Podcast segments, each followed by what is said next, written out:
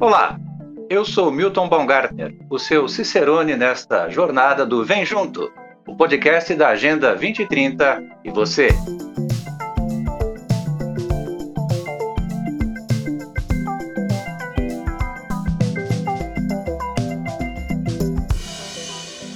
A ideia é que em cada episódio possamos conhecer melhor os Objetivos do Desenvolvimento Sustentável, os ODS, a partir de conversas com professores e pesquisadores da Faculdade de Filosofia, Letras e Ciências Humanas da Universidade de São Paulo, a FEFELESH USP. Nesse episódio de estreia, conversarei com Adriana Ferrari, idealizadora desse podcast, e com quem terei o prazer de dividir esta bancada nos próximos episódios. Como vai, Adriana? Vou bem, olá a todos, todas e todos. É um prazer estar aqui, é, dividindo aqui hoje esse primeiro episódio do nosso podcast. Muito bem, Adriana. É, você é diretora da Biblioteca Florestan Fernandes, da FEFELESH USP, e também exerceu esse cargo de 1996 a 2002. Sua trajetória se inicia lá em São Carlos, na Fundação Educacional de São Carlos em 1991. Então, é, entre 91 e até hoje, há uma longa trajetória com muitas realizações. Então, nós gostaríamos que você contasse um bocadinho para nós aí do que aconteceu e do que acontece nesse espaço de tempo. Obrigado, Milton, aí pela breve retrospectiva, né? É complicado a gente já começar a falar do currículo, porque pode acusar aí a idade da gente, né? Mas é uma trajetória aí na área de bibliotecas, né? Da qual eu muito é, me orgulho e, como você disse, fiquei, estive diretora da biblioteca da nossa querida Floresta Fernandes. É, fiquei um tempo afastada, né? Da universidade, tive a condição de fazer trabalhar em bibliotecas públicas, né? Eu participei, né? Sou idealizadora do projeto da biblioteca São Paulo, que é no Parque ah, da Juventude, antigo Carandiru, da Biblioteca Parque Vila Lobos e também na coordenação do Sistema Estadual de Bibliotecas Públicas, que eu acho que tem tudo a ver também com esse trabalho que a gente vai começar agora aqui no podcast, mostrar como tudo está ligado, né? Assim, é, as bibliotecas são aí motores de mudança. Então, acho que o que acontece é um pouco isso, né? São, são percursos, mas que está tudo integrado aí num trabalho em cima das bibliotecas que eu acredito que transformam a vida das pessoas. E você, com toda essa vivência, Adriana, essa questão das bibliotecas, documentação, qual é o objetivo desse podcast? Qual é a ligação entre a sua vivência, entre a sua experiência nessa área e o surgimento e a idealização desse podcast? Então, porque eu acredito muito que as bibliotecas elas são mais do que as suas coleções. Então, acho que quando a gente fala biblioteca, ainda no imaginário de muita gente, sempre se pensa assim, claro, né, num espaço físico cheio de livros, né, um local onde só as pessoas que precisam estudar, querem pesquisar, mas a, as bibliotecas, claro, elas têm suas coleções, elas preservam, elas são espaços de pesquisa, elas são espaços de estudo, mas elas são mais que isso, elas são é, locais mesmo de reunião de pessoas, embora a gente tenha o termo biblioteca, né, que está falando bíblio, livros, mas a, as bibliotecas são espaços de pessoas. Então a gente pensou que é, um podcast viria uh, ser também um veículo de mostrar né, o que a Faculdade de Filosofia vem fazendo alinhado à Agenda 2030 e os, os seus 17 ODS, Objetivos de Desenvolvimento Sustentável. E aí nós tivemos essa ideia de uh, organizar, né, idealizar um podcast e contamos com uma parceria, porque você sabe que a gente nunca faz nada sozinho, a gente sempre tem que estar em parceria e nós contamos aí com a parceria do professor Yuri Tavares Rocha, que é o presidente da nossa Comissão de Cultura e Extensão da Faculdade de Filosofia, que mostrou para a gente a possibilidade da gente concorrer a um edital, um edital de fomento da Pró-Reitoria de Cultura e Extensão, e o professor Yuri, ele prontamente é, embarcou né, nas ondas desse podcast, da ideia desse podcast, e a gente construiu junto um, este projeto, que nada mais é do que mostrar, né, de forma bem informal, bem direta, digamos assim, para a comunidade geral, para a sociedade geral, o que, que se faz aqui na Faculdade de Filosofia, Letras e Ciências Humanas, aqui na cidade universitária, para apoiar né, o cumprimento da Agenda 2030. Então, essa foi a ideia principal do podcast, para a gente poder mostrar o que a gente está fazendo e mostrar e desmistificar também é, o que a gente faz, né? Porque muitas vezes, claro, a gente tem todo, voltando à questão do acervo de bibliotecas, tudo que é pesquisado, claro que fica registros aqui, né? Se defende uma tese, vai estar tá no nosso acervo, você ah, escreve um artigo, invariavelmente também vai compor o nosso acervo, mas a gente queria mostrar mais, né? É, expandir, né? Ampliar é, o acesso, que não seja só um acesso aos nossos catálogos, mas a gente reverberar o que a gente está fazendo. É curioso, não é, Adriana, pensar que há poucos anos atrás, poucas décadas atrás, a, a biblioteca era acessível apenas por catálogos em papel, aquelas mini gavetas onde se puxavam as fichas.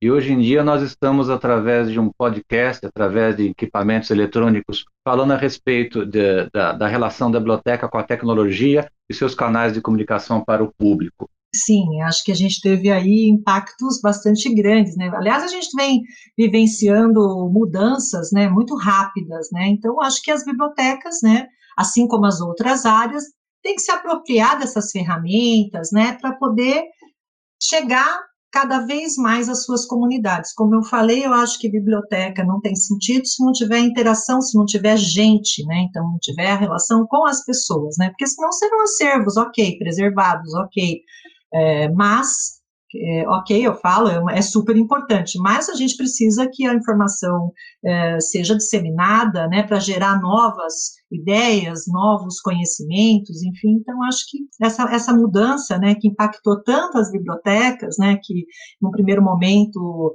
até ser teve um certo receio, né? E sempre vem essa questão: oh, as bibliotecas estão ultrapassadas, afinal de contas, temos o, o Google, afinal de contas, temos as tecnologias. E eu acho que não, são formas, né, de você poder ampliar, formas de você fazer é, diferente as questões clássicas das bibliotecas, que vai desde a preservação, porque hoje, se você pensar também nos acervos digitais, eles também são formas de preservar e ampliar a disseminação, que é a coisa mais importante, que é levar a informação, né, que essa informação possa estar acessível a todos, todas e todos.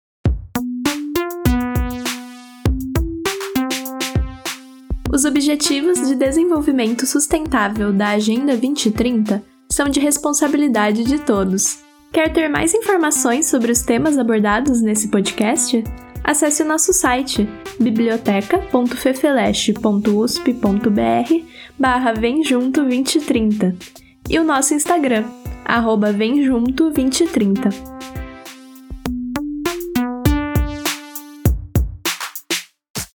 Então, Adriana, o que é a Agenda 2030? Milton, para a gente entender um pouquinho o, que é a Agenda 2030, a gente tem que voltar um pouquinho é, no passado, né, e, e lembrar que os objetivos do milênio lançados em 2000, no ano de 2000, né, que também teve, teve, o apoio de todas as nações, né, que integram a ONU, eles estabeleciam metas até 2015. Só que em 2012, naquela conferência, acho que todo mundo lembra, né, na conferência do Rio Mais 20, os Estados-membros né, perceberam que não se iriam alcançar em 2015 aquilo que se pretendia e também se fez, de uma certa forma, uma crítica sobre os ODMs. Né? E aí foi lançado uma publicação chamada O Futuro que Queremos, nessa conferência, começaram a se acordar um grupo de trabalho para desenhar o que, a, que viria a ser os, os, os, objetivos do desenvolvimento sustentável, que seriam os sucessores né, dos objetivos do desenvolvimento do milênio. E em 2015, então, os países tiveram a oportunidade de adotar uma nova agenda de desenvolvimento sustentável e chegar né, a um acordo global sobre a mudança climática. Então, é, os objetivos do desenvolvimento sustentável, eles se basearam nos oito objetivos do desenvolvimento do milênio. E ainda em 2015, é, esse documento, né, a transformação do nosso mundo, Agenda para o Desenvolvimento Sustentável até 2030, foi apresentado, e em 2016, então, entra em vigor a Agenda 2030 para o Desenvolvimento Sustentável, com os seus 17 Objetivos do Desenvolvimento Sustentável. Então, é, você vê que não é uma discussão nova, né, já é uma discussão que vem, é, vem sendo feita, e o que, que se muda? Né? Muda que, como no próprio nome diz, a Agenda 2030, são objetivos até 2030, e também não só os objetivos, mas são elencados 169 metas para se cumprir esses objetivos. Então, essas metas, elas são uma espécie de um guia, né, de tudo que tem que ser, ser feito, ter, ser, ser, cumprido, que políticas que tem que uh, existir para que a gente consiga atingir em 2030, né, uma sociedade mais justa, mais humana e, e economicamente eh, sustentável.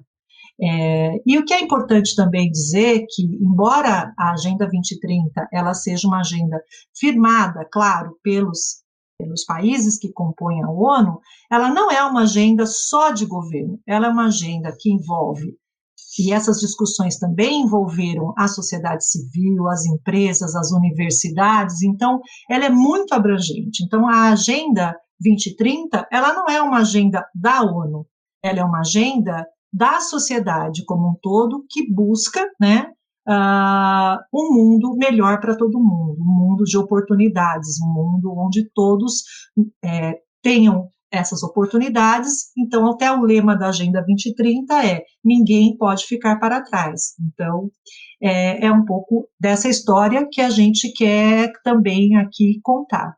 Sabe, Adriana, fazendo uma, uma pesquisa GERE sobre o tema, é, nós poderíamos considerar a Agenda 2030 como uma co-irmã ou filha dileta uh, de outros eventos nesse sentido, porque nós tivemos em 72, 1972, a Conferência de Estocolmo, o relatório da Noruega em 87, em 1992, o Rio 92, é, seria a Agenda 2030 uma depuração, um, um aperfeiçoamento ou um melhoramento desses eventos? Porque eu vejo que esses eventos anteriores, eles focam muito na questão ambiental.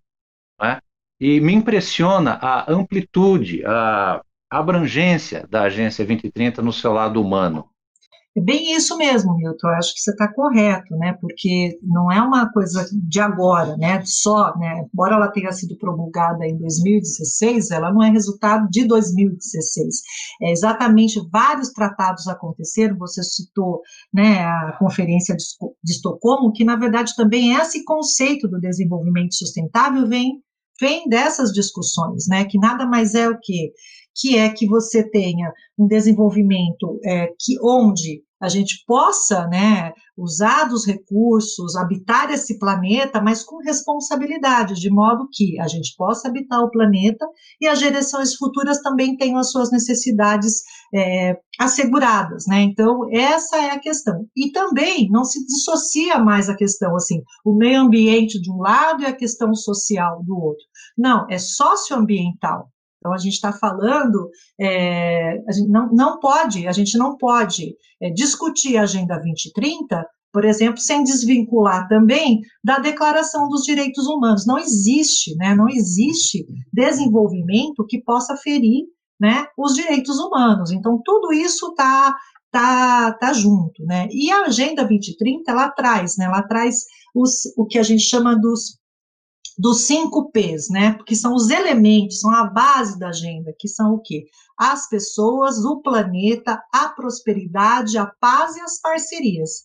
E não é mais assim, ah, o ser humano, né, o homem, a mulher, é, nos, é, que é o principal. Não, é, são as pessoas, planeta, paz, parcerias e prosperidade.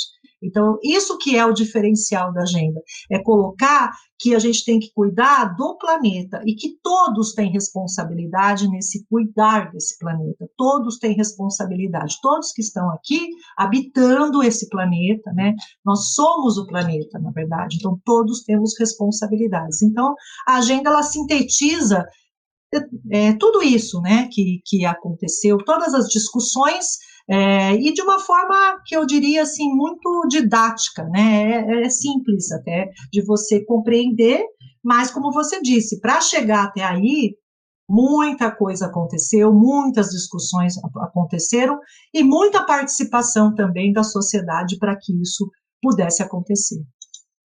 É, Adriana, eu, eu, vejo essa questão da agenda também como é, uma previsão e prevenção do que de mal possa acontecer no mundo no futuro, né? Porque a gente vê que o avanço da humanidade ele é movido por é, avanços de erros também, né? Se a gente pegar pontualmente a linha histórica do mundo, só para citar uma, existem inúmeras, poderíamos fazer um podcast de horas falando sobre isso, mas um deles, por exemplo, é a crise de 29, né, que gerou é, é, foi gerada por excesso de produção, descontrole industrial, que foi um dos ingredientes trágicos da Segunda Guerra Mundial, de milhões de mortes, que tanto mal causou e que tanta transformação causou no mundo.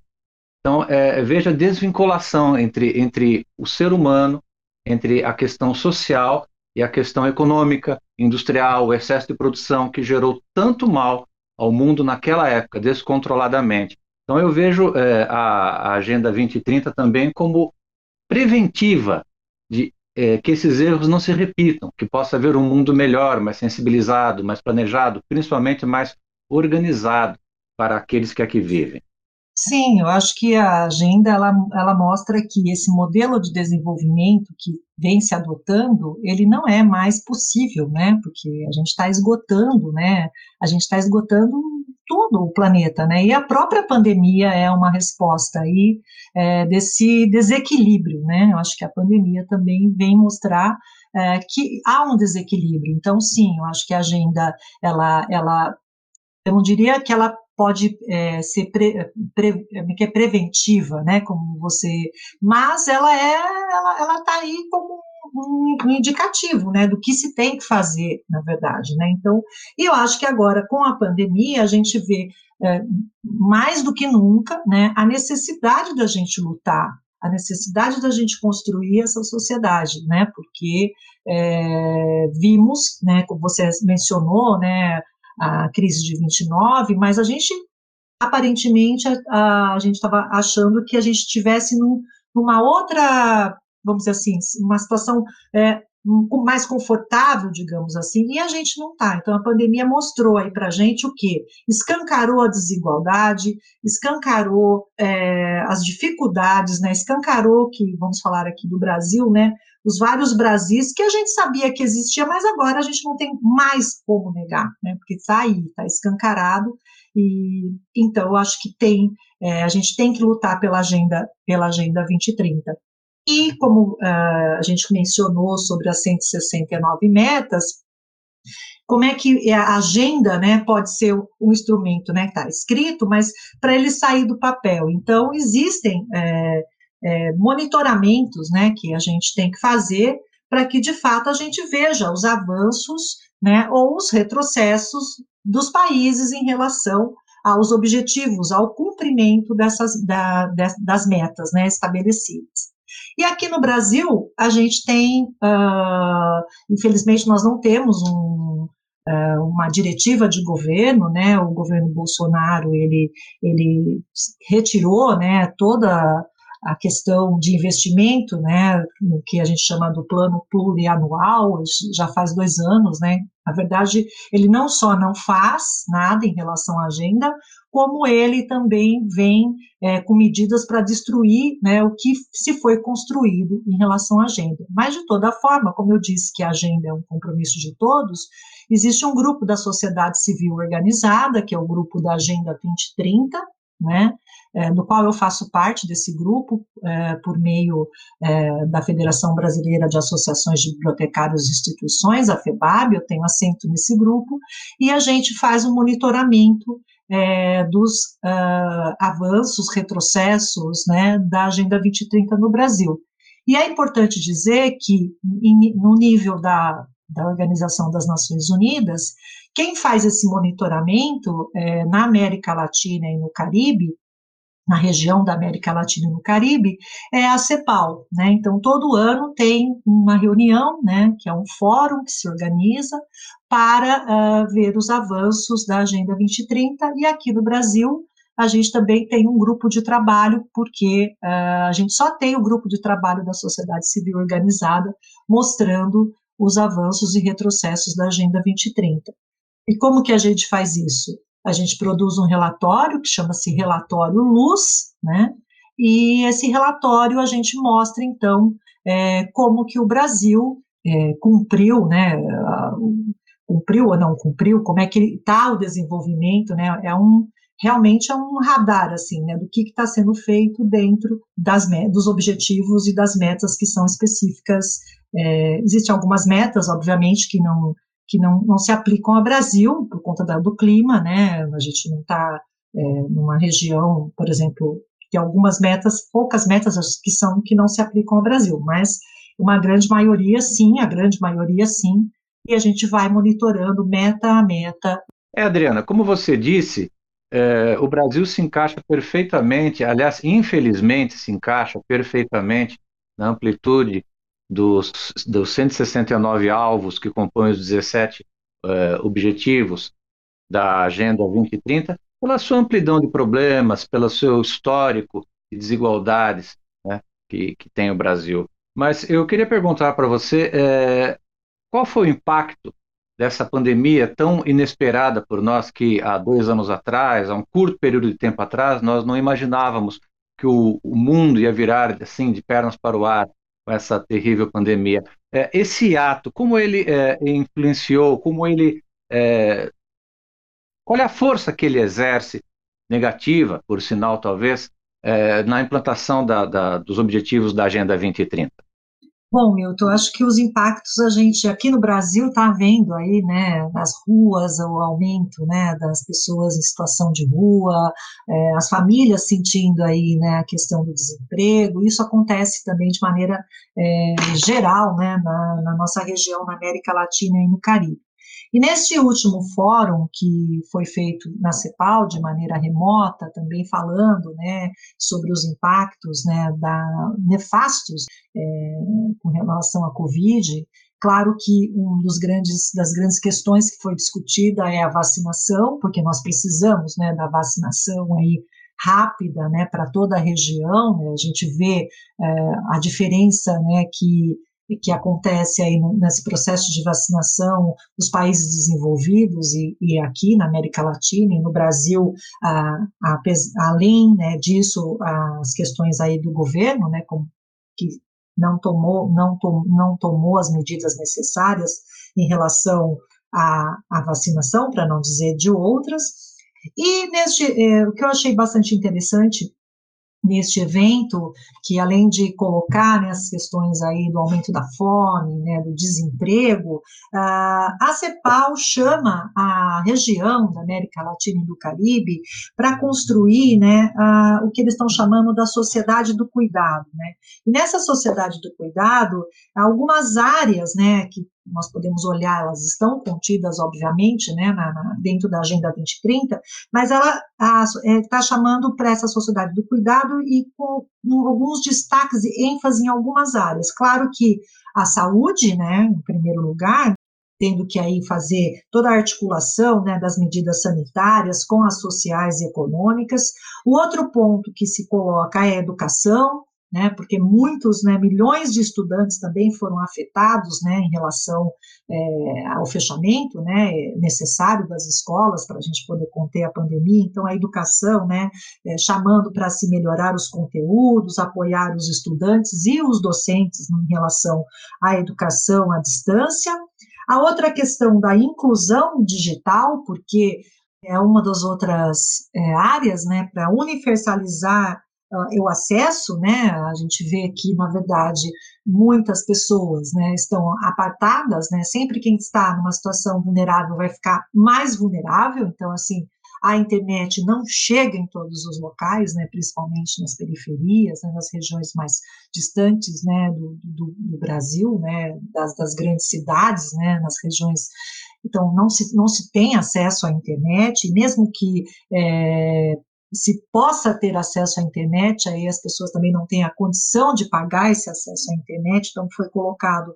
essa necessidade né, de diminuir essa exclusão digital, então ter uma inclusão digital, universalizar esse acesso e também desenvolver habilidades é, na, nos estudantes, nos trabalhadores, para uso da própria rede. Né? E a outra área extremamente importante é, de serviços básicos, que inclui o quê? O acesso à água, ao saneamento e à moradia digna, porque também muitos, né, nessa questão pandêmica, que se dizia, vamos ter um isolamento, vamos é, manter o distanciamento, vamos é, lavar a mão, higienizar, como é que você faz isso se sequer você tem condições, uma moradia digna, você quer tem, tem acesso à água potável?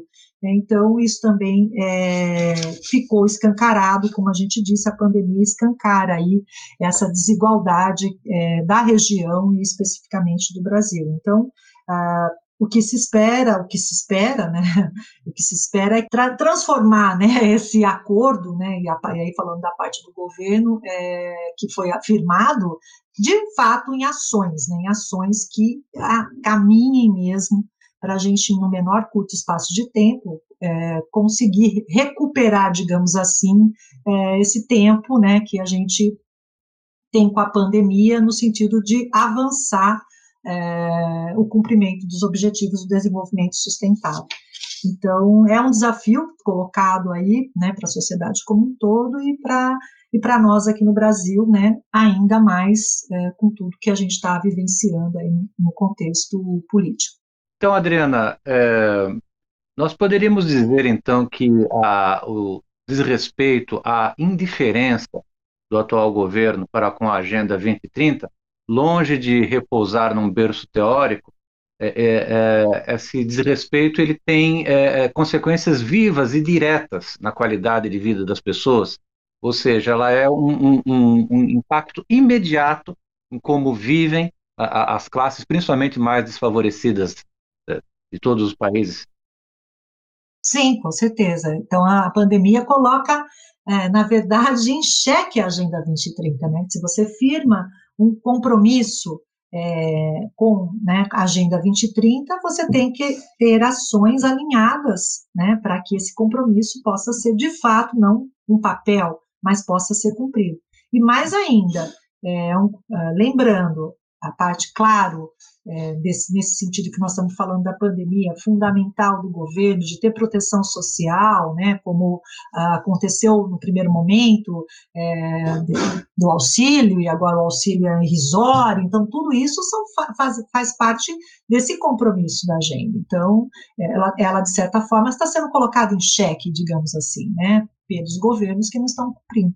E nós, né, como sociedade, universidade, é, mostrando também que temos, sabemos desse compromisso e estamos exigindo que uh, as medidas né, uh, sejam tomadas, né, sejam é, efetivadas. Então, é, a importância aí da, da nossa articulação, né, eu acho que o próprio podcast aqui também, como um instrumento de mostrar que isso é, é um compromisso de governo, é um compromisso de Estado, né, sobretudo, é, nosso, e que todo mundo pode é, fazer a, a sua parte, mesmo que se considere, puxa, mas é tão pequeno aquilo que eu posso fazer. Não, todos têm uma responsabilidade perante aí a Agenda 2030. Bem, Adriana, vamos chegando ao fim deste episódio do Vem Junto 2030, agradecendo muitíssimo sua companhia conosco essa conversa que foi tão acolhedora, tão legal, tão produtiva.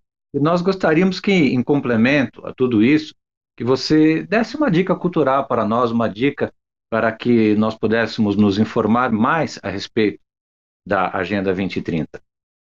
Bom, como eu também gostei bastante, viu, Milton, da nossa conversa, e como bibliote... bibliotecária, né, e, e, falando da biblioteca, o que eu vou sugerir para os nossos ouvintes é conhecer a iniciativa do Clube de Leitura dos ODS, né, que é uma iniciativa que foi feita junto aí à ONU. Aqui no Brasil, algumas entidades se envolveram nesse projeto, então a Câmara Brasileira do Livro, a, a CBL, né, a FEBAB, a Federação Brasileira de Associações de Bibliotecários e Instituições, da qual eu faço parte, e a Fundação Nacional do Livro Infantil e Juvenil, e os, uh, nós fizemos um, um, projeto, né, e selecionamos aí 175 obras de literatura infantil e juvenil que são alinhadas aos ODS. Então, quem, quem eu, eu, acho que é legal vocês conhecerem, porque também, como a gente falou aqui, uh, é, é importante que se fale sobre a agenda com todos, com as crianças, né, que é o futuro aí, né, do,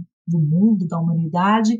Então, para conferir essa lista, basta entrar na página da CBL, né, CBL, Câmara Brasileira do Livro, já tem um ícone é, lá para o clube de leitura e vocês vão ver todas essas 175 obras selecionadas.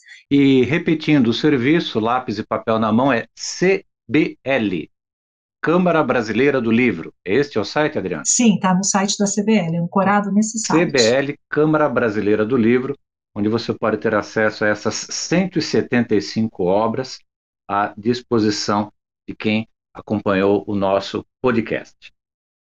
Muito bem, Adriana, nós agradecemos a sua presença como entrevistada desse primeiro episódio do Vem Junto 2030.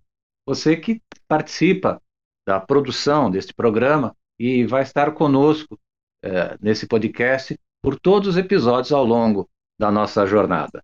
Obrigado, Milton. Muito legal estar aqui. Confesso que eu estou bastante emocionada, porque eu acho que é muito bom, né, poder ter esse veículo oferecido aí para a comunidade em geral, a partir da nossa biblioteca, da nossa faculdade. Então, é isso. É, agradeço aí a, a esse espaço de fala e, com certeza, estaremos juntos é, nas próximas aí com conversando com é, outras pessoas que eu tenho certeza que vai ser extremamente rico e, e motivador, né, para que todos possam vir junto com a Agenda 2030. Como seria um mundo melhor para você? Meu nome é Ana Clara Ribeiro, eu sou cineasta de Teresina, Piauí e vivo em Porto Velho, Rondônia. E um mundo melhor para mim seria um mundo em que todas as pessoas têm direito a acessar educação, saúde, cultura, transporte e alimentação com dignidade, com respeito, e que as pessoas LGBTs, as mulheres, tenham a possibilidade de sonhar com o trabalho e com a vida que elas quiserem. Este podcast é uma produção da Biblioteca Florestan Fernandes da Universidade de São Paulo. Coordenação: Adriana Cibele Ferrari, Maria Imaculada da Conceição e professor doutor Yuri Tavares. Apresentação e roteiro: Milton Balgardner e Adriana Cibele Ferrari. Conteúdo: Adriana Cibele Ferrari, Maria Imaculada da Conceição e Kátia Lindman. Produção: João Freitas. Locuções: Isis Fernandes. Montagem: Juliana Silva e João Freitas. Design gráfico: Gabriela Altran. Apoio: Pró-Reitoria de Cultura e Extensão da USP.